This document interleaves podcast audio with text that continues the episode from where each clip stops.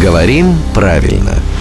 Здравствуйте, Володя. Доброе утро. Сегодня мы будем говорить от имени нашего слушателя Никиты, который интересуется, где проходит рубеж в выражениях. Например, 2 часа ночи и 5 часов утра. Вот какой момент, вот это время суток, ночь, вдруг перевоплощается в утро, при том, что еще вполне темно. То есть там не разберешь, ночь это или не ночь. Этот вопрос, кстати, и дочку мою очень интересует. Володя? Он очень часто задается. А В русском языке нет четкой границы, когда кончается ночь и начинается утро. Ни в одном словаре не записано, что вот 3.30 до этого времени ночь, а 3.31 уже утро.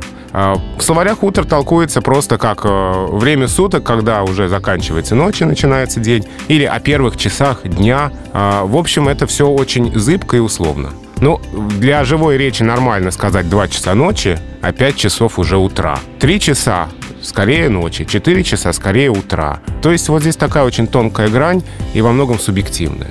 Ну вот устоялось употребление в 3 часа ночи, в 4 часа утра. То есть где-то между... 4 часа ночи. Ну да, странно уже звучит. Уже странновато. И в 3 часа утра тоже, в принципе, возможно, но не очень привычно. То есть 3 часа для носителя русского языка это скорее еще ночь, 4 часа, ну, скорее уже утро. То есть интуитивно и в зависимости от собственных биоритмов. Да, потому что есть же такая шутка, когда просыпаешься, тогда и утро. Да? И анекдоты про 1 января, когда спрашивают, какой идиот звонит в 16 часов утра. Но это все тоже туда же. В общем, четкой границы нет. А, понятно. Надеюсь, что наш слушатель остался доволен услышанным ответом. А ответы слушайте в рубрике «Говорим правильно» каждое буднее утро в 7.50, 8.50 и в 9.50.